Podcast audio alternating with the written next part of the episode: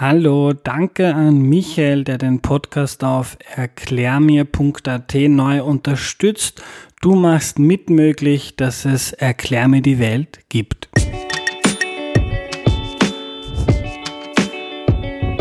Hallo, ich bin der Andreas und das ist Erklär mir die Welt, der Podcast, mit dem du die Welt jede Woche ein bisschen besser verstehen sollst. Heute reden wir über das Sprechen, also darüber, wie man sich gut ausdrückt, vor Leuten spricht oder andere Menschen rhetorisch überzeugt. Und dabei hilft uns heute Tatjana Lackner. Hallo. Hallo. Liebe Tatjana, bevor wir loslegen, stelle ich doch bitte noch kurz vor. Also erstmal danke für die Einladung. Das ist super. Tatjana Lackner. Ich habe vor knapp 30 Jahren die Schule des Sprechens gegründet. Die gibt es nicht nur in Form von mittlerweile vielen Büchern. Ich habe sechs Bücher geschrieben, sondern auch als Haus im ersten Bezirk in der Dorotheagasse. Ich habe 46 Trainer und habe zwei Kinder. Meine Tochter ist schon über 30 und mein Sohn ist 14, mein Enkelkind ist zwei. Das heißt, ich bin auch schon Oma und freue mich, dass ich jetzt bei dir bin. Toll. Ich bin ein bisschen nervös, wenn ich vor dir rede. das ist gut so, das haben wir bewerten. Sprecher gern. Wie war die Einleitung klar und deutlich? Also alles in Ordnung und vor allen Dingen, ich glaube, es ist wichtig, dass deine Hörer dich erkennen, dass du genau. auch so sprichst, wie sie dich kennen und mögen. Aber natürlich, du hast schon recht, es gibt so den Unterschied zwischen Reden und Sprechen, klar. Was ist der Unterschied? Reden haben wir alle mit eins gelernt, also más o menos so im Alter von, ein, von eins, eineinhalb. So die ersten Sätze und ganze gebundene Sätze und Satzteile. Aber sprechen können nur die wenigsten. Sprechen hat schon was zu tun mit sich zu überlegen, was sind die Grundregeln der Aussprache, wie sitzt meine Stimme, Stimmtraining, Atemtechnik, wie kann ich Weltnachrichten bauen, was brauche ich da für einen anderen Sound, die Zeit in fünf Sekunden, 18 Uhr. Österreich. Hat eine andere Dynamik, als wenn ich jetzt irgendwie Ellen Beatrix, The Care Company. Also wenn ich jetzt Werbespots mache oder wenn ich Universum vertone. Und das können Menschen, die reden, nicht automatisch. Und viele aber, und das merke ich immer wieder auch in der, in der U-Bahn oder im öffentlichen Raum, viele, die denen ich so zuhöre vom Nachbartisch, die haben eigentlich ganz, ganz toll sitzende Stimmen und könnten wahrscheinlich auch gute mhm. Sprecher sein. Die meisten meiner Hörerinnen und Hörer sind jetzt keine Politikerinnen, keine Unternehmenschefs. Ist das auch etwas für den Normalo? Also absolut. Noch dazu habe ich das Gefühl, wir haben natürlich auch Staatssekretäre, Minister, Politiker. Wir coachen momentan so ziemlich alles, was sich am Bildschirm und im Radio bewegt. Nicht nur in Österreich, das wäre echt ein, ein Medientyranner, sondern auch in der Bundesrepublik, RTL, Sat, Pro7, SRG. Aber wenn du mal Radio und Fernsehen aufdrehst und bei unseren Volksvertretern anfängst, dann hörst du ja, oh Gott, viele würden kommen müssen und klingen gar nicht so. Also absolut. Es ist was, was wirklich für jeden auch gedacht ist es? Für welche Menschen? Wer kommt zu uns? Äh, jemand, und ich selber unterrichte an, an, an sieben Unis, also viele meiner Studenten zum Beispiel, die sagen, ich renne da jeden Tag in die Agentur oder ich bin da auf der Uni. Irgendwie habe ich das Gefühl, da muss es doch noch was anderes geben. Früher wollte ich mal mit Stimme was machen. Manche wollten sogar Schauspiel und sagen, das will ich jetzt natürlich nimmer. Und die kommen dann in eine Erstanalyse.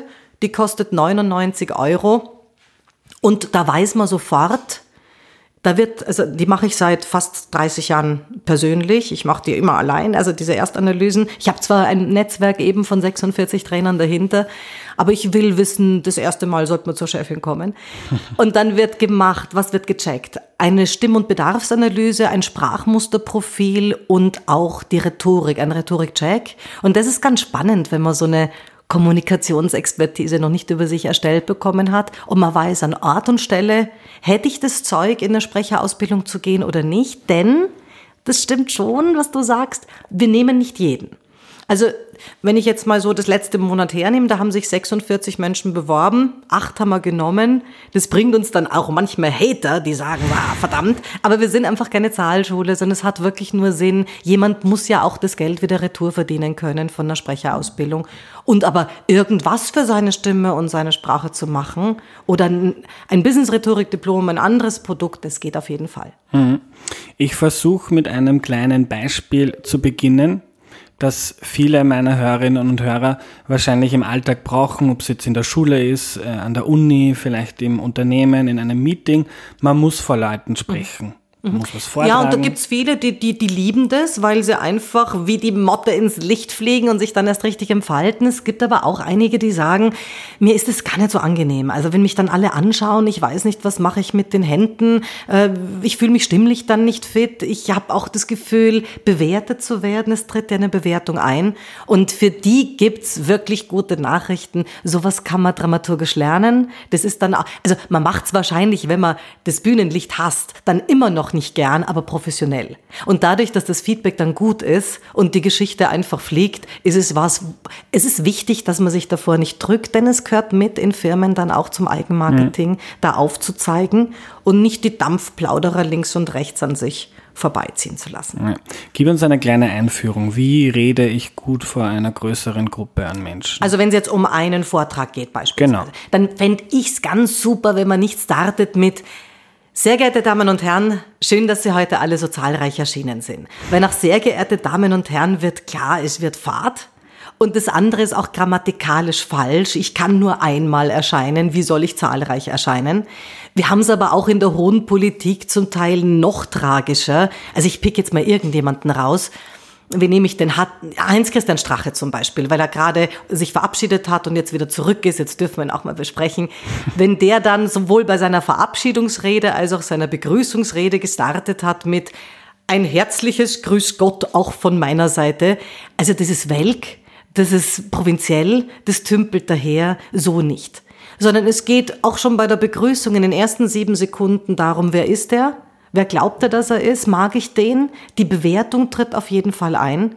Und da finde ich es einfach feiner, wenn man zuerst mit, mit dem Anlass beginnt, weil wegen dir jetzt beispielsweise ist ja kein Mensch gekommen, sondern dein Thema ist das da.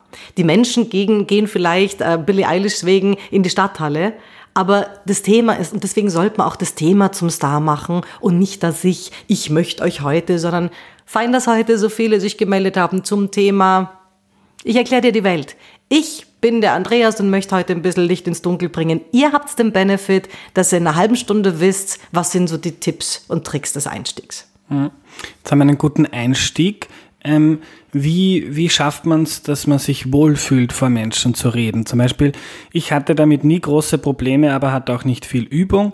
In den letzten ein, zwei Jahren habe ich das immer wieder gemacht und mittlerweile bin ich eigentlich nur mehr ganz wenig nervös und mache das, glaube ich, relativ okay, weil ich habe es jetzt zig Male gemacht. Ist, macht Übung den Meister? Ist das das Wichtigste? Also das, was du sagst, ist auf jeden Fall der Punkt, dass äh, Training schon auch etwas, äh, einem das Gefühl gibt von, ich habe meine Hausübungen gemacht, äh, ich kann das schon auch. Was ich einen wichtigen Tipp finde, ist, wenn jemand sich nicht sicher ist, wie wirke ich da oder ich komme blöd vor irgendwie dabei, oder da sitzt jemand drin, oh mein Gott, vor dem muss ich performen. Wir haben alle in unseren Handtaschen kleine Aufnahmegeräte, kleine Studios in Form von Smartphones. Und das Smartphone ist ein guter Coach, wenn man da einfach der erste Satz und der letzte Satz von so, von so einer Präsentation, die müssen bei Heart sitzen. Also ich bin kein Fan von auswendig gelernten Dingen, aber der erste und der letzte Satz, die müssen sitzen und die kann man sich ja wirklich mal drauf sprechen und sich dann von außen anhören. Hm, wie kommt denn das so rüber? Mag ich mich da? Ist es das Bild auch und der Sound, den ich abgeben will? Mhm. Ähm, und wenn man jetzt das noch nicht oft gemacht hat, wenn man jetzt keine Sprechausbildung hat und man steht vielleicht das erste Mal in der neuen Firma vor Menschen, ähm, dann gibt es viele, die haben, die sind unsicher, man merkt schon an den ersten Sätzen, ja. der fühlt sich jetzt total ja, unwohl. Absolut. Und das glaub, macht einen aber auch irgendwo inkompetent. Kann, ja, man, das, kann man das vermeiden? Ja, oder man kann das, das vermeiden, so? indem man, also es ist, das klingt natürlich jetzt ein bisschen blöd, aber indem man weniger um den eigenen Nabel herumsegelt, wie fühle ich mich, oh Gott, meine Knie werden weich, mein Mund wird trocken, also weniger um den eigenen Nabel als vielmehr sich wirklich um die anderen kümmert, eine klare Zielgruppenanalyse macht, vor wem rede ich da, in welchem Erlebnishorizont hole ich diese Menschen ab? Und vor allen Dingen schaut, dass man sympathisch ist. Also die meisten Menschen sind dann so, sind dann so im Freezing, dass sie nur noch äh, beschreiben, wie es ihnen geht, statt sich zu überlegen, Kann ich mal lächeln? Kann ich mal den anderen in die Augen schauen? Kann ich mal auch schauen, dass ich nonverbal was herstelle? Denn sobald die ersten, und du machst das jetzt schon, ohne dass man dich sieht, du nickst schon mit, während ich spreche, wenn die ersten Mitnicker kommen, fühlt man sich ja sofort auch als Mensch wohl, auch gemeint und automatisch beginnt man sich ein Stückel zu beruhigen. Wenn ich aber die ganze Zeit nur mich beobachte und um den eigenen Nabel herumsegel, dann habe ich überhaupt nicht mehr den Blick auf die anderen, wie wirke ich, was kommt da vielleicht sogar an positiven Vibes und da liegt ein großer Fehler. Hm. Ähm, ich habe gar keine Erfahrung mit Sprechausbildungen. Nur einen Tag mal habe ich so auf der Uni eine paarstündige Gratis-Einführung bekommen und das war ganz faszinierend. Wir waren da eine kleinere Gruppe äh, und ich glaube, ich war so bei den Durchschnittlichen dabei. Ein paar waren sehr, sehr schüchtern, sehr in sich gekehrt, auch schon von der Körperhaltung her und haben dann am Anfang, am Anfang haben wir so Beispielred was erzählen müssen. Am Anfang ganz piepsige Stimme, mhm. ganz äh, schüchtern und nachher, als wir uns besser kennengelernt haben und wir ein paar Atemübungen gemacht haben, ja. War die Stimme, also ich habe es auch bei mir selbst bemerkt, aber bei anderen mit einem viel größeren Effekt Natürlich. war plötzlich eine Präsenz und eine Stimme ja. da, nur mit ein paar ganz einfachen. Naja, Übungen. die Idee, die du da beschreibst, und da hast du völlig recht, ist, die Idee ist Atem plus Stimme ist die Energie, auf der man spricht und mit der man spricht. Und wenn du jetzt überlegst, wenn du jetzt eine Geburtstagstorte, ja, also als Kinder hat man doch so Kerzen, so ausbläst, dann tut sie da wenig. Und wenn ich da dann Ton draufsetze, tut sich noch weniger.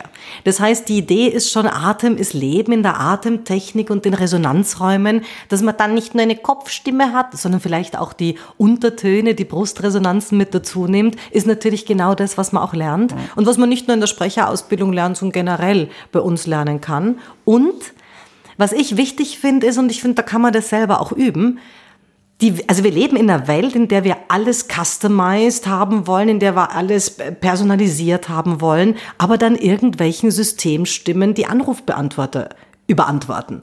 Und das ist jetzt wenig persönlich. Also ich finde, mal seine Mailbox selber zu besprechen, äh, Anrufbeantworter ist ja auch schon wieder ein altes Wegel, aber die Mailbox zumindestens und da nicht die Systemstimme oder nur irgendwas drüber zu lassen, ich finde, da kann man das schon, schon trainieren. Auch mal ein bisschen mehr mit Sprachmemos zu arbeiten.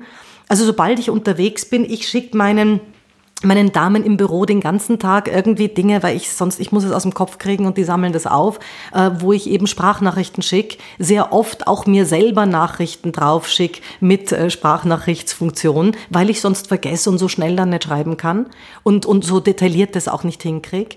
Also das heißt, wenn ich selber anfange, auch mit meiner eigenen Stimme zu trainieren und die von außen wahrzunehmen, dann bin ich von dieser ersten oh Gott, so klinge ich schon mal ein bisschen weg. Mhm. Weil in der medialen Welt sollte eigentlich das Gefühl, oh Gott, so klinge ich gar nicht mehr da sein. Ja. ja haben trotzdem noch, glaube ich, sehr, sehr viele. Na klar, Menschen. und auch zu Recht ja. und auch verständlich. Ja. Und ich merke das auch bei meinem Sohn. Natürlich, wenn ich jetzt da gerade irgendwie meine, meine, meine Matura hinter mich gebracht habe und an der Uni bin und dann das erste Mal, woher auch. Aber man muss eben auch wissen, es gehört mit zum Medi zur medialen Kompetenz, auch mit seinem Organ technisch umgehen zu können. Mhm.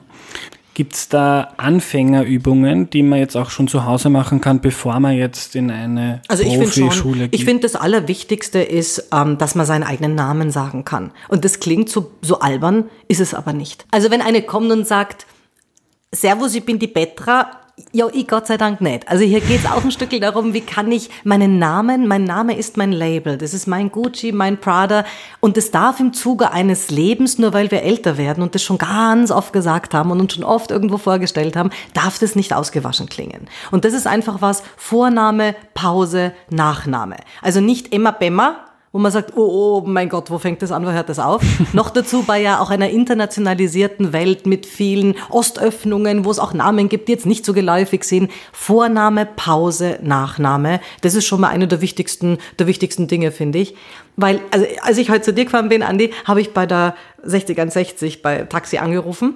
Und dann auch ein Platz 21 bitte.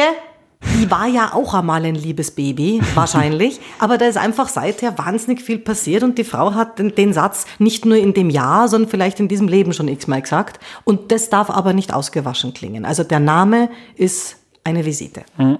Hast du sonst noch Tipps für gute Vor Vorträge? Zum Beispiel, was ich gerne mache, sind Pausen. Mhm mal zwei Sekunden nichts zu sagen, hat oft irgendwie eine große Wirkung. Ja, finde ich, Raum. hat eine gute Wirkung, wenn es auch situationsadäquat ist, weil nur grundsätzlich Grüß Gott wäre komisch, ja.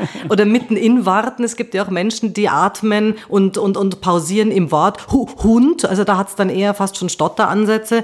Aber du hast völlig recht, Andi. Also ich meine, das, was wir da lernen können, was du da uns sagst, auch ist im Prinzip was, was wir vom, vom Altmeister der Spannung lernen können, von Alfred Hitchcock, der ein Meister der Pausen war, denn Suspense, Tension und Surprise, alle drei funktionieren nur mit Pause. Sonst wird's nämlich auch in Psycho bei der Bartszene wird sonst irgendwie komisch, ja, wenn man keine Pause macht.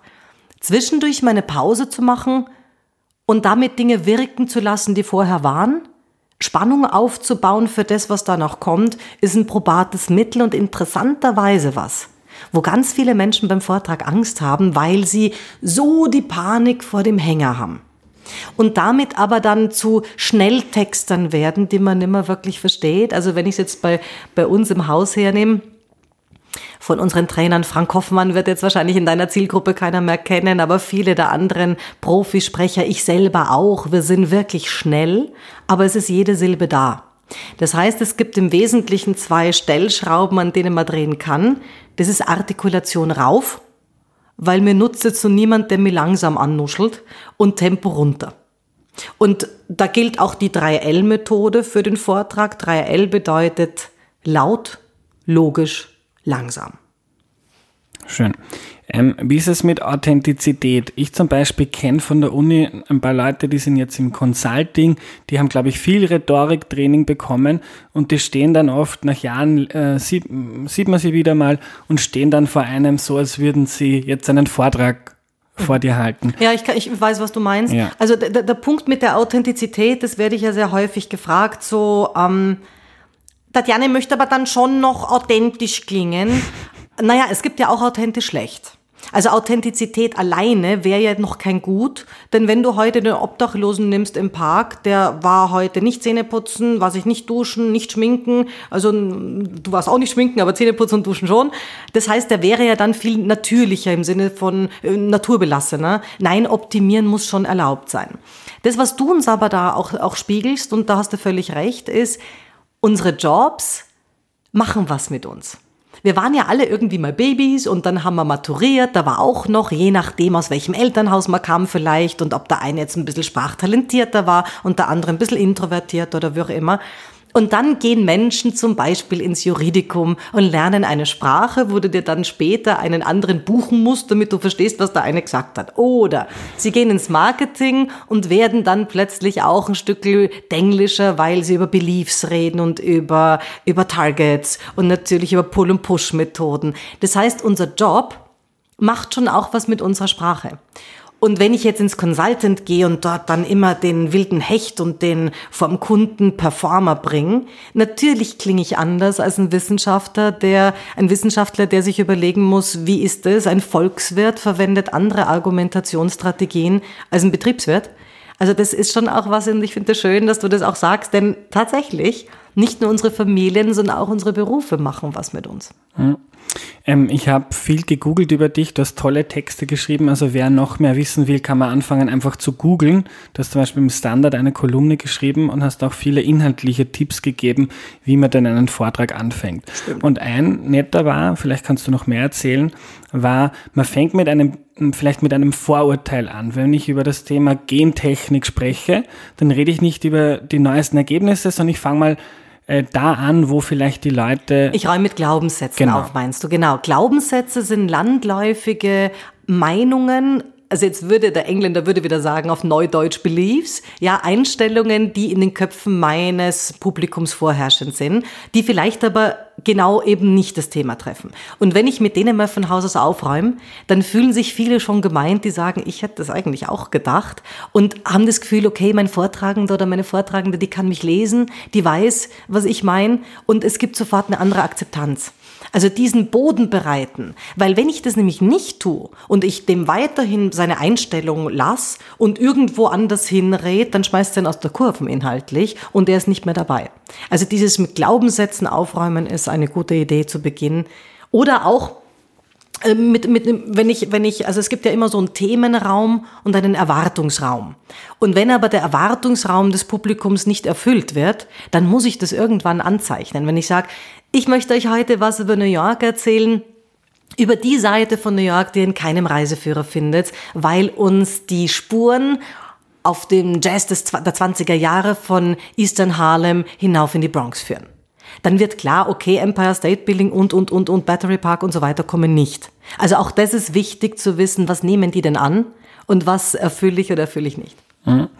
Ein anderes Beispiel, das vielleicht viele kennen, über das ich gerne mit dir reden möchte, sind äh, äh, Meetings, Termine, man sitzt vielleicht in einer größeren Gruppe und es gibt irgendwie einen hitzigen Austausch mhm. über äh, de, den, Soll es ja geben. Das nächste genau. Projekt, die okay. Strategie des Unternehmens.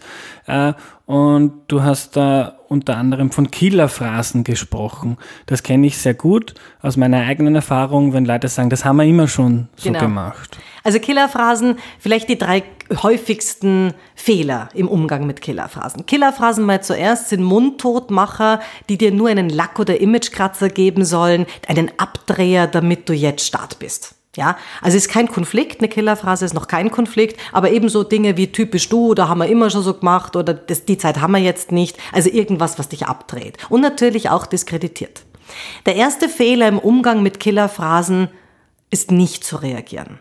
Keine gute Idee, denn sehr oft passieren Killerphrasen coram Publiko, also vor anderen, und dann zeigst du im Meeting, so darf mit mir umgegangen werden, was jetzt sicherlich also keine gute Idee ist. Also egal wie blöd der Spruch ist, in irgendeiner Form das also zumindest schon mal, schon, mal, schon mal klären, also das, was du machen sollst, ist unbedingt in Form einer Frage zu reagieren, sofort bald zurück an die Redaktion, wo man sagt, okay, was heißt das jetzt, die Zeit haben wir nicht, was, was muss da passieren, damit wir uns die Zeit nehmen?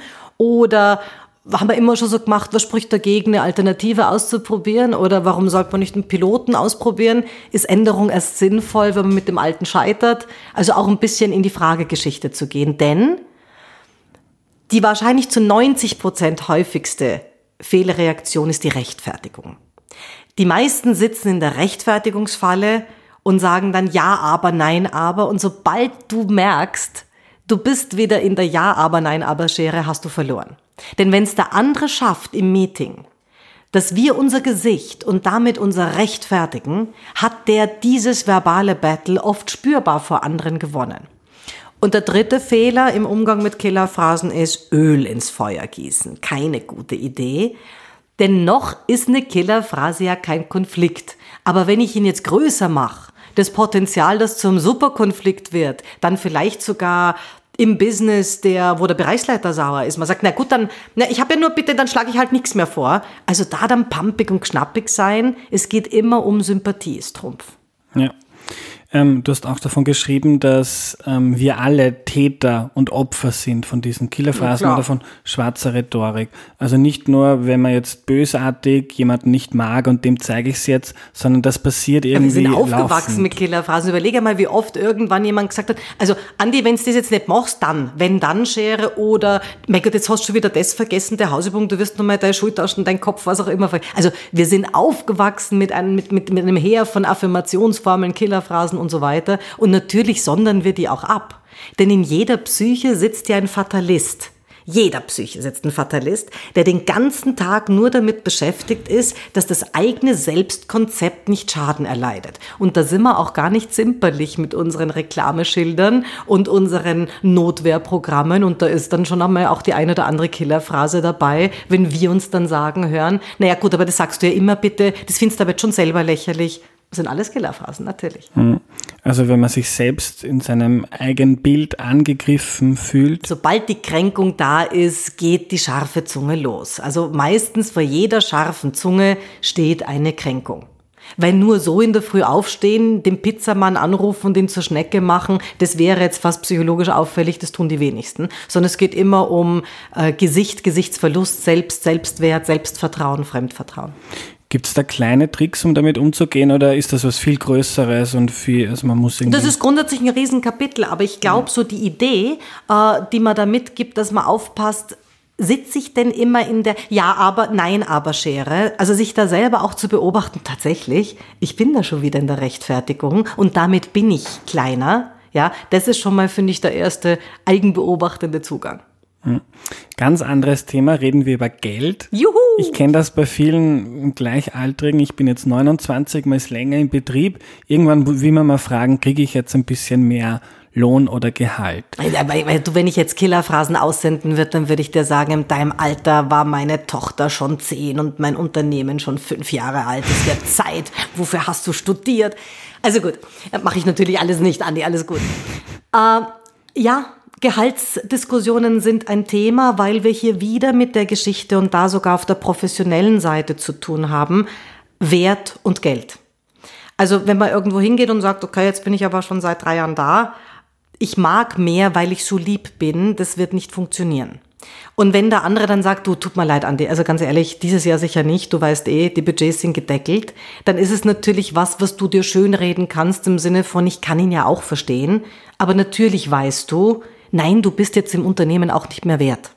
Und deswegen ist es wichtig, sich vorher zu überlegen und wirklich also bis an die Zähne munitioniert mit guten Argumenten zu kommen, warum bin ich denn mehr Geld wert? Weil grundsätzlich ist der Deal, du kommst zu deinem Chef und für 100% der Leistung bekommst du am Monatsende 100% Gehalt. Jetzt willst du aber plötzlich mehr Gehalt und da musst du jetzt schon mit irgendwas kommen, weil nur zu sagen, na gut, dann bleibe ich weiter motiviert, naja, dann würde ich als Chef sagen, ich bin auch motiviert, die 100 Prozent zu zahlen, aber du musst mir schon, also das heißt, ein bisschen mit zu dokumentieren. Welche Dinge habe ich neu übernommen? An welchen Projekten bin ich dran? Wo ist es für die Firma auch wichtig? Wo hat sich auch wirklich der Output bewährt? Wo man sagt, ich würde mich da gerne mehr reintigern, aber ganz ehrlich, ich mache es jetzt nicht nur in meiner Freizeit, dann ist es was, dann hilft es schon. Hm. Letzter Punkt, ähm, du coachst und analysierst ja auch gerne Politikerinnen und Pol äh, Gerne nicht, aber professionellerweise ja. äh, ich hätte gern von dir einen Punkt, den der Durchschnittsbürger, die Durchschnittsbürgerin von einem Politiker rhetorisch lernen kann und was man lieber nicht nachmachen Okay, dann sollte. gib mir einen Politiker, damit ich da jetzt Sagen wir Sebastian Kurz. Okay, Sebastian Kurz ist leicht. Also was man sich definitiv hier abschauen kann, ist das, was wir vorhin schon besprochen haben mit der Routine. Ist jemand, der früh begonnen hat, äh, bereits politisch aktiv zu werden, Reden zu üben und das heute, also man muss jetzt nicht die Messias-Figur draus machen, die da alle machen, aber es definitiv, es steht niemand vor, vor Sebastian Kurz und sagt, mein Gott, bist du ein schlechter Redner und ein, und ein also nein, der kann reden. Äh, anderer Punkt, den du vorhin auch besprochen hast mit der Authentizität und hier bringe ich sie.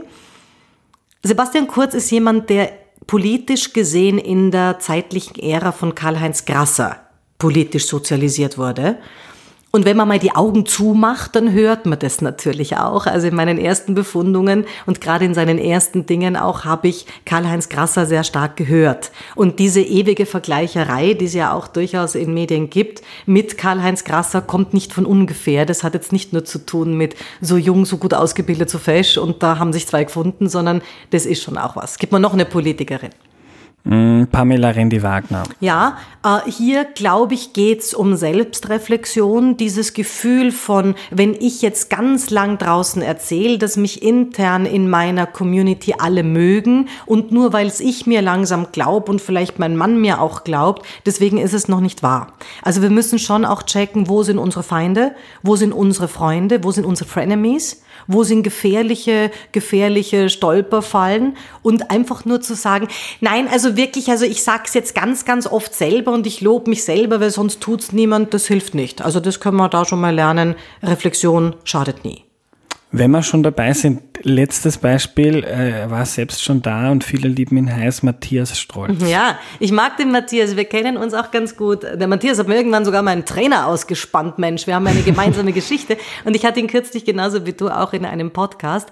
Was magst du wissen zu Matthias? Da soll ich auch was Was nehmen. kann man von ihm lernen? Ah, ich finde, der Matthias, also Matthias ist wirklich jemand, der super in sprachlichen Bildern reden kann. Also sein Storytelling-Element ist toll. Er macht gute sprachliche Bilder im Sinne von witzig. Da kannst du was vorstellen. Ich verstehe es auch, wenn er manchen zu schnell, zu manisch, zu viel, zu sehr auf die Stimme presst. Ich, also das sage ich als, als jemand, der den Matthias mag, ich würde eher schauen, auch wenn ich ihm jetzt was medial ähm, irgendwie raten würde, dass er auch ein bisschen aufpasst auf sich und sein Herz im Sinne von Atemtechnik. Er muss es ja nicht immer mit so Hochdruck machen und es wird vielleicht bei manchen auch besser ankommen, wenn das, wow, was kostet die Welt? Ist geil, Flügel. Also wenn es nicht alles so explosiv ist. Mhm. Aber was man definitiv von ihm lernen kann, ist, wie man eine Story aufbaut, wie man sich vermarktet wie man, wie man gute Bilder findet. Ja.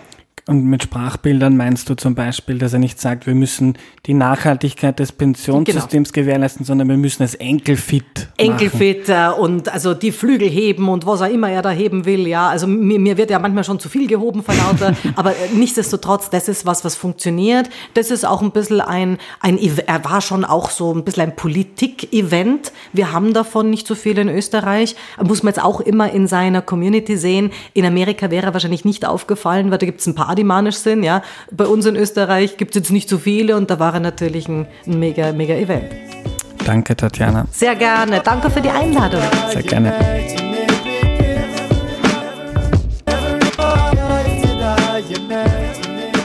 Was nehme ich mir mit? Ein guter Vortrag beginnt nicht mit sehr geehrte Damen und Herren, es freut mich, bla bla bla bla. Das haben wir alle schon tausendmal gehört. Das Thema ist das da. Man fängt am besten damit an, was man heute zum Beispiel Neues lernen wird oder was man erfahren wird. Ansonsten ist es beim Sprechen wie überall sonst. Übung macht den Meister. Ich versuche das ganz allgemein, Dinge, die mir Angst machen, immer wieder zu machen. Irgendwann hat man dann weniger oder vielleicht gar keine Angst mehr. Ähm, man kann ja zum Beispiel schon damit anfangen, bei einem Vortrag oder einer Diskussion, wo man nur zu Besuch ist, einfach mal eine Frage zu stellen.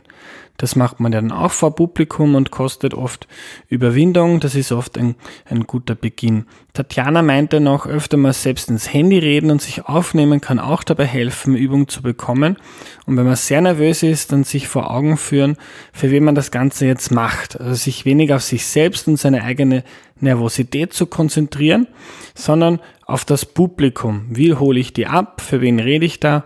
Und so kann man sich selbst ein bisschen ablenken. Sehr interessant fand ich auch die sogenannten Killerphrasen. Also wenn jemand total destruktiv ist bei einem Termin mit mehreren Menschen, die dabei sind und zum Beispiel sagt, dafür haben wir jetzt keine Zeit oder typisch Andreas immer wieder oder das haben wir immer schon so gemacht. Das sind Killerphrasen, so nennt sie Tatjana, die inhaltlich überhaupt nichts beitragen und einen einfach nur leise still machen sollen.